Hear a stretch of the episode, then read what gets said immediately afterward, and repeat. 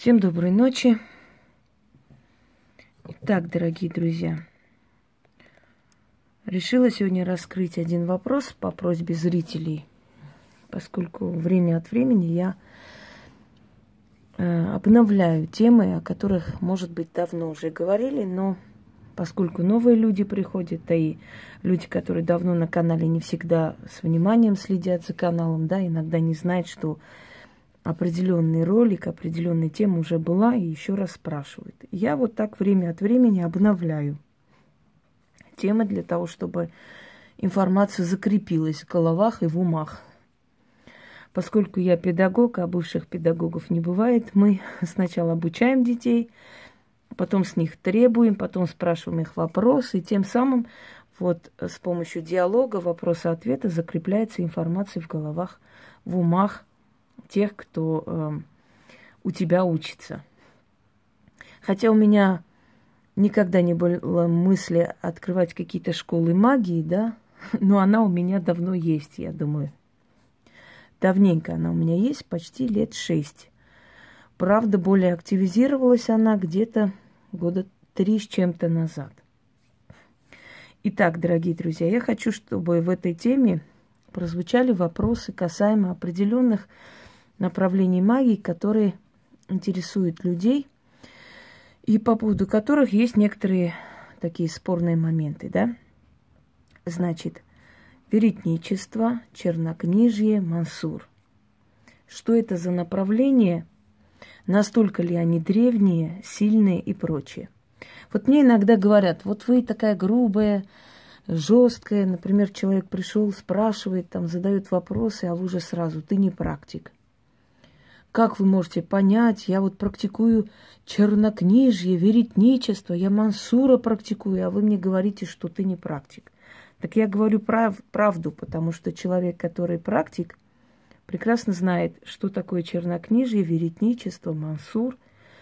И поэтому те, которые изначально приходят и говорят, что они практикуют чернокнижье, там, веретничество, мансур и я дневники Серафимы у меня там, тетради Серафимы, Аглаи. Я вот это все практикую, я вот там столько лет эту древнюю магию, а вы вот такая-то. Знаете такое выражение, да? Рыбак рыбака узнает издалека. Вот новичков мы сразу вычисляем и, можно сказать, прижимаем к стене. Потому что они влезли в магию, но они представления не имеют об этих направлениях. И им даже в голову не придет, что веретничество, чернокнижие, мансур и те же самые тетради Аглаи, тетради Серафимы и все такое, это все придумано в 90-е годы, дорогой народ. Я уже объясняла в одном из роликов, кто такие дока. Да, это люди, которые как бы проводники силы, через них передают определенные заговоры, определенные ритуалы. А, имея талант, они могут собрать у бабушек э, в деревнях, еще где-нибудь очень интересные работы и улучшить, и как бы исправить, где-то добавить немного жути и э, выставить как древние заговоры. Профессиональным глазом, когда ты смотришь на это все, то ты понимаешь, что на самом деле там очень много нескладного и очень много лишнего, что можно было бы выкинуть. Очень много нелогичного. А в магии логика на первом месте, потому что все должно быть по полкам. Это с этим связывается, это с другим связывается. Если со стихиями, то со стихиями и прочее, прочее. То есть глазом профессионала можно сразу вычислить, что лишнего здесь, да, э, написал ли это профессионал, то есть э, создал ли это э, человек, который в колдовстве мыслит, или это создал просто очень талантливый, очень умный человек, писатель там, журналист, как угодно.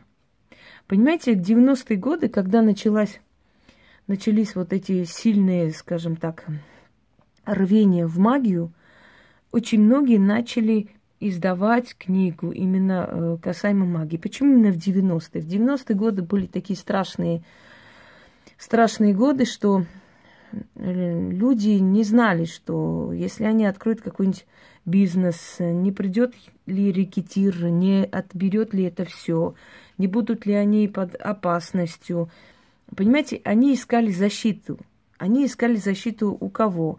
У властей не найдешь, понятно, как там сказал, да, Ворошиловский стрелок, кабинет, и в каждом кабинете хмырь с, с этим, все забыла, с флагом сидит. Это все, что у нас были в те годы, но и сейчас так особо-то таких великих перемен нету. И человек э, стремится куда? В церковь. В церковь точно такая же политика грабежа. Церковь зарабатывает в основном на вашей смерти, потому что церкви выгоднее, чтобы вы померли, чем ходили, скажем, к целителю и выздоровели. Объясню почему. Потому что если вы помрете на похороны, отпевание сорока уст, значит, э, поминки, там годовщина, 40 дней и так далее, и так далее. И это бесконечно будут идти, покупать церкви свечи, лампады, будут заказывать за упокой. До того момента, пока все ваши родственники живы, они будут ходить и тратить на вашу смерть деньги, отдавать церкви. Поэтому церкви намного выгоднее, чтобы вы померли, поэтому церковь проповедует. Не ходите, дети мои, ко всяким годалкам, ведьмам, ибо они от сатаны и так далее. Так вот, э, а вот эти все э, от сатаны, которые, они почему-то спасают судьбу, жизнь продлевают, да, чтобы человек жил, чтобы человек был счастлив. Так вот, человек идет туда и понимает, что человек, э, то есть такой мужчина, такой упитанный, хороший в рясе, проповедует ему терпи, дочь моя, кто терпит, тому Бог дает. Ну, сам как-то не видно, что очень сильно терпит, потому что сильно садится на свои 600 и умчал, да? У человека нет веры туда идти. Куда пойти человеку? Человек обращается к магии за спасением. Поскольку особо э, таких э, сильных и знающих не найти, развелось их, человек пробует сам взять э, в руки книгу и что-то там делать. Вот появляется Степанова, которая на самом деле была, она действительно существовала, но, э, скажем так, все эти заговоры и прочее, прочее, я бы не сказала, что это все наизусть запомненные этой женщиной работы. Э, я бы предположила, что ее имя использовали, то есть она была как бренд, и целая команда людей создавали эти все заговоры, собирали, где-то улучшали, где-то отсюда, оттуда возьмут. Ну, например, у э, э, человек, который этнограф э, Сахаров, он собрал очень много русских традиций, древних заговоров. Есть э, архивы, э, в которых там э, есть, сохранились, сохранились древние такие заговоры. Есть уездные дела судебные, в которых сохранены древние заговоры, обращение к темным силам и так далее. Одного дьяка уволили, то есть убрали, сняли с него рясу, э, э, значит, он был подвергнут анафеме за то, что он пытался удовлетворить страсть свою, греховную, там, плотскую, э, с какой-то женщиной, Дусей из деревни, как, не помню, как там называлось это село, и поэтому он держал при себе грамоту черную, непотребную, бесовскую, и за это его, значит, вы, вытурили из храма, но в итоге этот монах стал колдуном и очень неплохо зарабатывал, остался в истории как один из богатых, сильных колдунов. То есть э, эта сила вытурила, та сила подобрала, да? Как говорят, чер... ворон ворону глаз не клюет, черная сила не предает. Из моего заговора, кстати. Так вот, дорогие друзья. То есть колдовство, вот вокруг колдовства магии, особенно в России на Руси в древние времена, все кружилось. Потому что э, люди особо не доверяли власти, у них не было веры, э, что власть их от чего-то защитит. Люди особо не доверяли церкви, потому что видели разжиревших попов, которые, от которых толку никакого не было, и они их ненавидели. Еще и вынуждены были десятину отдавать, еще вынуждены были скотину в храм отдавать и работать на храм бесплатно и так далее. Поэтому они к ним относились как к обычным рабовладельцам, и не более того. К ним такого трепетного отношения, как к отцам церкви, не было. естественно, оставалось обращение к магии. И поэтому в 90-е годы, когда опять началась Великая депрессия, когда люди метались, когда люди не знали, что делать, поехали чел- челныки там в Турцию, оттуда тащили, людям нужна была защита, они боялись ограбления всего-всего, вот они повернулись лицом к магии. И, знаете ли, есть спрос, есть предложение. Вот хотят люди, Степанова их не удовлетворять, потому что там вроде слиш- слишком уж добрые книги, да, а люди всегда любят черное, темное и так далее. Они вот скажите, например, те любители магии, которые шастают по сайтам, спросите у них, э, что они больше смотрят, молитвы там, лечение молитвами и так далее, или черные сайты. Черное колдовство, черная магия. В основном все набирают черную магию. Они именно хотят более глубокие знания, глубочайшие. И вот в этот момент появляются люди, которые им предоставляют то, что они хотят. Во-первых, название чернокнижье появилось, вообще это понятие появилось в 90-е годы. Но я еще раз повторяюсь, у настоящего мастера, который умеет взять лучшее оттуда, умеет переделать под себя и, значит, работать по этой системе, все получится всегда. Но у людей ничего э, не умеющих, не имеющих права туда лезть, ни в одной из, э, как бы, э, ни в одном из направлений магии ничего не получится. Неважно, это в 90-е было создано или когда. Так вот, значит, берется за основу черное колдовство и создается культ сатаны, культ черта, культ бесов. В древние времена колдуны обращались к бесам – они к ним обращались, они у них получали, они с ними заключали определенный договор, они приносили им подношения, что-то получали, но бесопоклонства не было. Посмотрите мой ролик, мы не бесопоклонники, мы действительно не бесопоклонники, мы не кланяемся бесам. Бесы – это всего лишь низменные духи, бесы – это всего лишь э, демоны более низкой, низкой иерархии. Понятно, что они могущественны, сильны, но бесы отданы нам для служения нам, для того, чтобы они нам помогли. Демоны нет, к демонам мы сами обращаемся. А вот бесы, они созданы для того, чтобы мы ими руководили. Они нам даны. Позволено нам ими, над ними властвовать и отправлять их туда, куда нам нужно. По любым, э, скажем, делам, которые мы хотим. Да? Нам это нужно, и они идут исполнять. Так вот, значит, э, пантеоны, э, причем перемешали туда имена языческих духов, э, переименовав в бесов. То есть, по сути, чернокнижие, если так хорошо разобраться, да, это антибот христианства. В христианстве нельзя это, в чернокнижии можно, да, в христианстве поклонение там Богу, здесь поклонение сатане, в христианстве вызов там светлых сил, э, как бы, значит, в, в чернокнижии вызов темных сил и так далее. Полный антипод. И начались Нужно обижать икону, нужно, значит, э, рвать на куски эту икону, нужно разбивать икону, нужно переворачивать икону, нужно разбить там, сжечь икону, порадовать черта, я порадую икону, зарублю, да попрошу это, то. То есть считается, что то есть система была построена очень понятная, логичная или элементарная, скажем так, да, не очень сложная. По сути, чернокнижие это означает антипод христианства. Хочешь получить от темной силы что-либо, обижай силу христианства и получишь, э, значит, то, что тебе нужно, э, скажем так, Ой, все, то, что тебе нужно от темной силы, только за то, что они, что ты обижаешь как бы христианские силы. Мне кажется, это немножко по-детски, я вам скажу честно, потому что я считаю, что темной силе абсолютно все равно. Для темной силы это всего лишь краска. Темная сила обитает и в храме, темная сила не боится ни креста, темная сила не боится ни ладана. самое интересное, ладан их как раз привлекает, потому что в древние времена как раз ладаном окуривали все пространство, понимаете?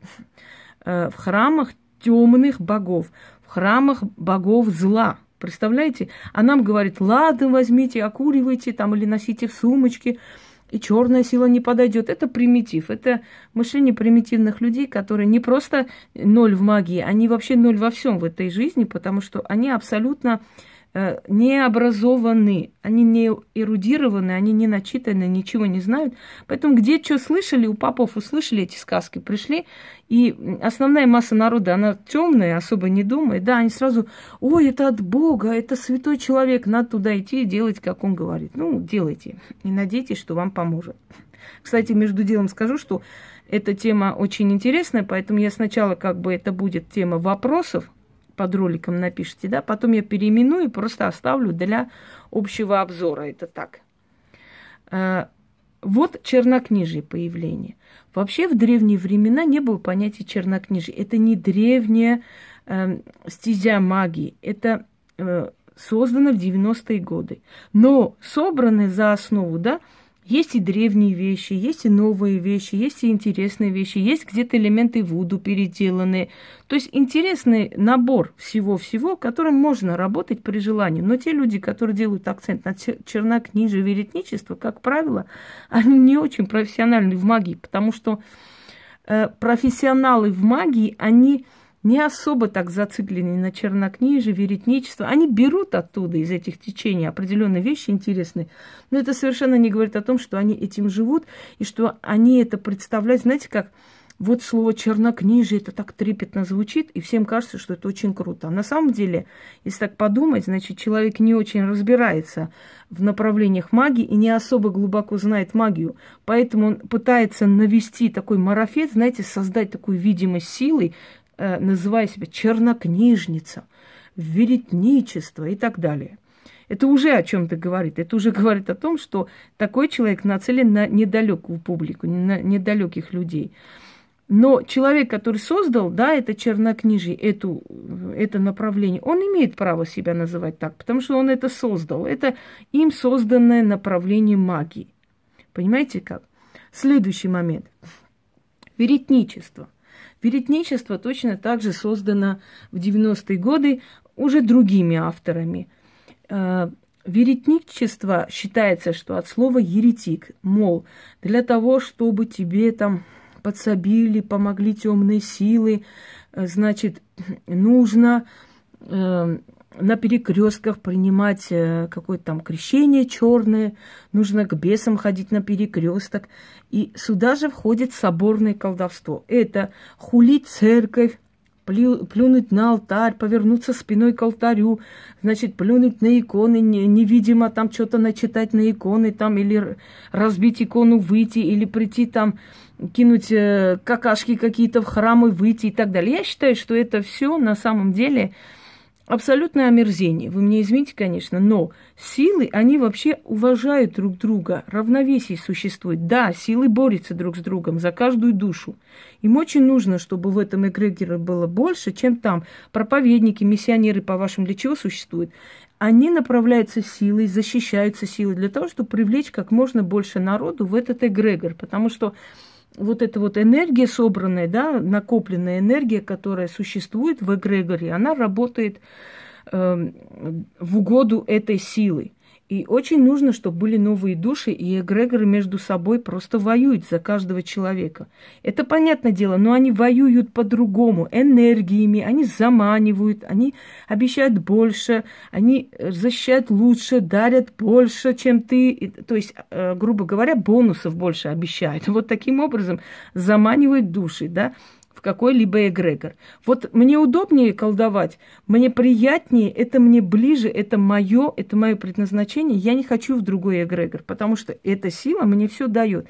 Я подчиняюсь этой силе, а следовательно, эта сила мне дает и деньги, и славу, и знания, и защиту, и все, что я хочу. Если я отступлюсь, если я э, передумаю и начну смотреть уже в разные стороны, как бы то уходить, то приходить и так далее, я лишусь и защиты, и всего-всего. И не факт, что тот эгрегор, та сила меня примет. Понимаете, в чем дело? То есть предателей тоже не особо жалуют и любят принимать туда-сюда. Я считаю, что обижая иконы там, поплевывая, черницы в церкви, значит, хулить в церкви. Это все абсолютно невоспитанность и тупость. И вообще существует такая вещь, знаете, чувства людей, которые оскорблять мы не вправе.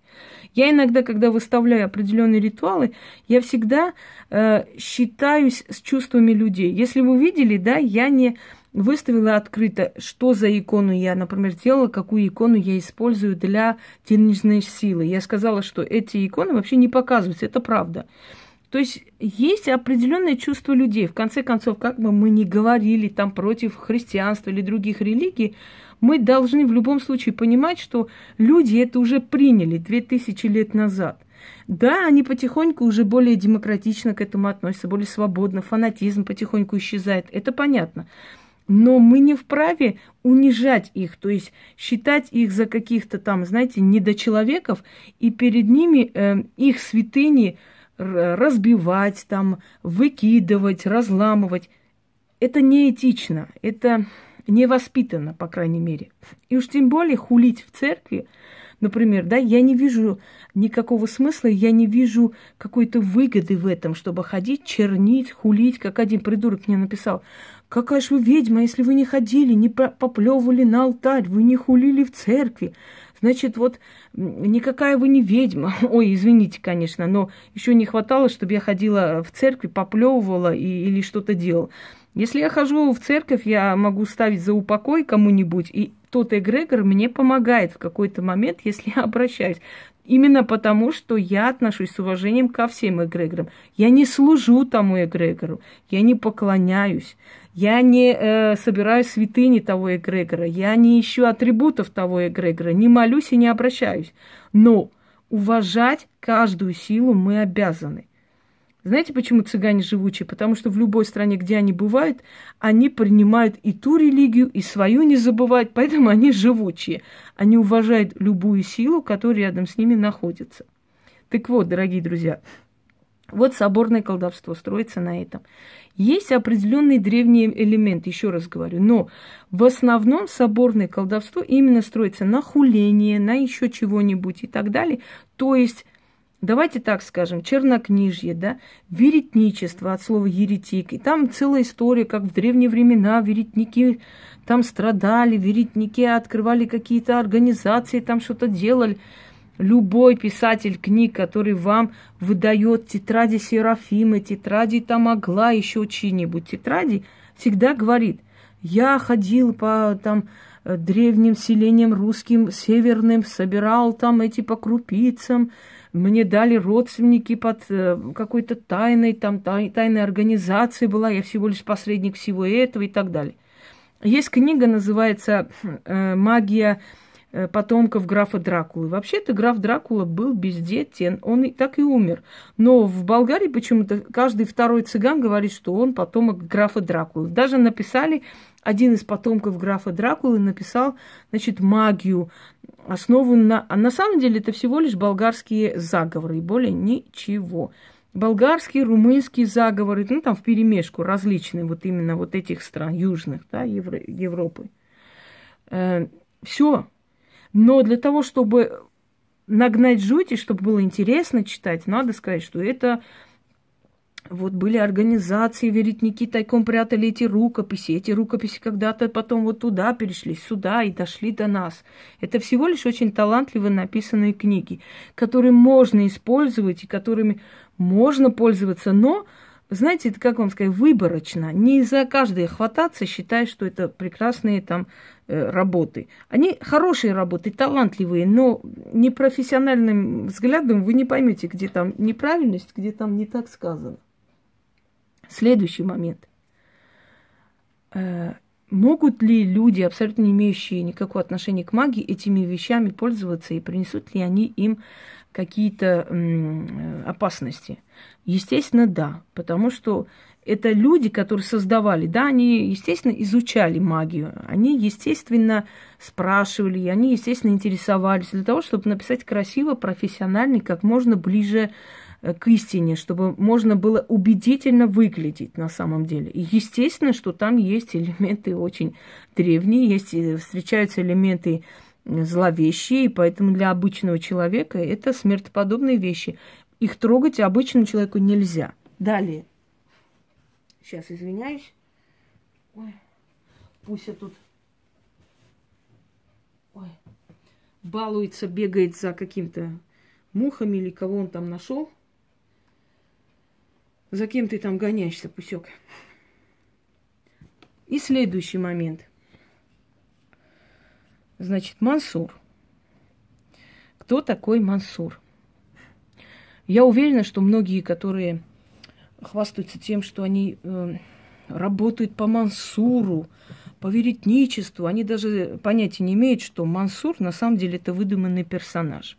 Значит, в 90-е годы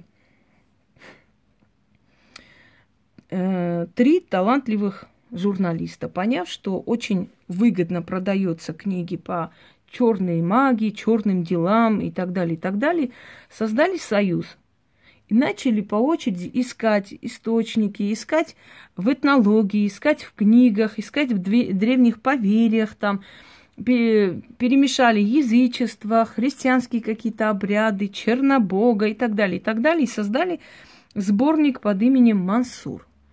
И написали, что Мансур – это древний колдун, который жил в лесах, и, в общем, мол, автор нашел его, и тот передал им рукописи, очень строго приказав, чтобы ими пользовались только настоящие колдуны и маги.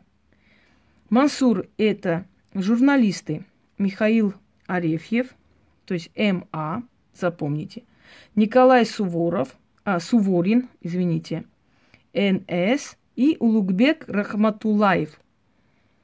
Значит, получается Михаил Арефьев, МА, Николай Суворин, значит, НС и Улугбек Рахматулаев, э, УР. Вместе первые буквы имен и фамилии этих людей составляет слово Мансур. Вот. И Мансур – союз журналистов, которые собрали этнологию, собрали древние, очень интересные старые обряды и создали сборник, как талантливые люди, как журналисты. Они смогли, сумели создать такой сборник, который очень убедительно выглядел, как просто, э, знаете, книга теней очень сильного колдуна. И поэтому для неопытного человека, на первый взгляд, и книги э, по значит, э, чернокнижью, которая названа, да, и книги по веретничеству, и соборному колдовству, и мансур, они навевают такой страх, трепет, и эти люди начинают, вот прочитали они, и они, им думается, что они прикоснулись к древним, великим знаниям, и они на радостях скачут и везде пишут, да я, я, чернокнижие, вы знаете, сколько лет практикую веретничество, вы что, я соборное колдовство, я каждый день хожу, хулю там, церкви поплевываю, а вы мне тут это, то, да меня там бесы обожают, любят. И поэтому я сразу таким людям говорю – ты не профессионал, до свидания. Ты всего лишь любитель, потому что ты даже понятия не имеешь, что это создано в 90-е годы новое направление магии, которое у кого-то работает, у кого-то нет, которое нужно брать выборочно, и в котором есть очень много нелогичного, очень много нескладного, очень много лишнего и много воды я бы сказал, очень много воды, в некоторых особенно заговорах, настолько длинные, туда пошли, сюда вернулись, это сказали, там посмотрели. Очень много лишнего. Но оно все создано для того, чтобы нагнать жути, чтобы было более убедительно, красиво, более, знаете, по-черному, по-древнему и так далее. Хорошо, что есть такая стезя в магии. Абсолютно не против. Пожалуйста, это все случайно не приходит. Я вам говорила, что сила через людей передают определенные вещи, которые пригодятся колдунам для их работы. Может быть, и э, можно из этих всех, скажем так, огромного количества, да, может быть, не очень складных э, э заговоров взять такие интересные и использовать в своих работах, и оно сработает. Но те люди, которые пытаются нагнать жути, называя себя чернокнижниками, веретниками и так далее, это люди, которые в магии не очень давно. Это люди, которые не совсем понимают еще до конца, что такое действительно древняя магия. Это люди, которые рассчитывают на умы недалеких людей, для которых каждое слово, знаете, чернокнижие и так далее звучит просто как высший профессионализм. Знаете, что сказал Амар Хаям? Он сказал, не каждый, кто кричит «клянусь Аллахом», есть великий верующий. Так вот, не каждый, кто кричит «чернокнижие, веретничество», есть великий колдун и ведьма. Это всего лишь люди, которые просто увидели, что эти слова на вас очень хорошее воздействие имеют. Но в то же самое время, еще раз повторяюсь, есть там и очень хорошие работы, ведь это все основано на более таких, на этнологии, на э, старых, знаете, песнопениях, э, э, все основано на народных поверьях и так далее. То есть там тоже есть стоящие вещи. Есть что взять. Но, но это не древняя магия. Итак, дорогие друзья, может у вас есть какие-то вопросы по этим э, темам, которые я вам раскрыла? Может быть, у вас есть вопросы по сайтам, э, которых очень много, да, различных ритуалов. Может, у вас есть вопросы вообще насчет работы бесов, чертей. Может, у вас есть вопросы по атрибутике в магии. Вообще, э, потом, как определить, например, может ли человек, который обладает действительно силой, занимается магией, там, говорить об ангелах, об Иисусе Христе, лечить крестами, все такое и так далее. То есть, как определить, где действительно сильный человек, понимающий человек, где человек, который просто пускает пыль в глаза и пытается казаться убедительным, да? Как распознать, как понять таких людей, э, что еще? В принципе, ну, вопросы вот по этой теме, по теме черной магии, э, что-нибудь кто-нибудь пробовал и получал по голове, и это стало и для него уроком, да? Было такое, может, в детстве баловался, какие-то знаете, то есть вот все, что вас волновало насчет магии, атрибутиков, э, атрибутики, извиняюсь, насчет э, алтарей, насчет вот того же Мансура, чернокнижия, велетничества, там, э, соборное колдовство и так далее, так далее. Вот все, что вы недопоняли, все, что вы хотели бы выяснить, спросить, напишите под роликом. Я сниму вторую часть, как всегда, и расскажу вам все остальное, одним словом. Э, и будьте более просвещенные, будьте более продвинутые, с большими знаниями, с широким кругозором и так далее. Ко всему относитесь критически, все исследуйте, все узнавайте до конца, только после этого принимайте на веру. Не кидайтесь на все, что блестит, не кидайтесь на все, что э, называет себя магией, да. Э, не каждый человек, который орет о чернокнижии, вообще имеет представление, что такое чернота что такое тьма, что такое магия и что такое. В основном так орут, чтобы нагнать на вас жути, трепет, э, чтобы как бы убедительнее выглядеть. Вот о чем речь. Потому что черная вот эта сторона магии, она очень востребована – и такого типа люди хорошо это знают. Все эти битвы рассчитаны точно так же. Выигрывают те, которые темные маги, потому что симпатии к ним больше. Хотя они никакие не маги и не колдуны. Но в любом случае образ созданный, да, созданный киношный образ очень притягивает. И люди, которые хотят вас обдурить, очень хорошо в этом разбираются. Так что Давайте разберем этот вопрос по частям, и не останется уже никаких вопросов и сомнений. Всем удачи, жду ваши вопросы под роликом.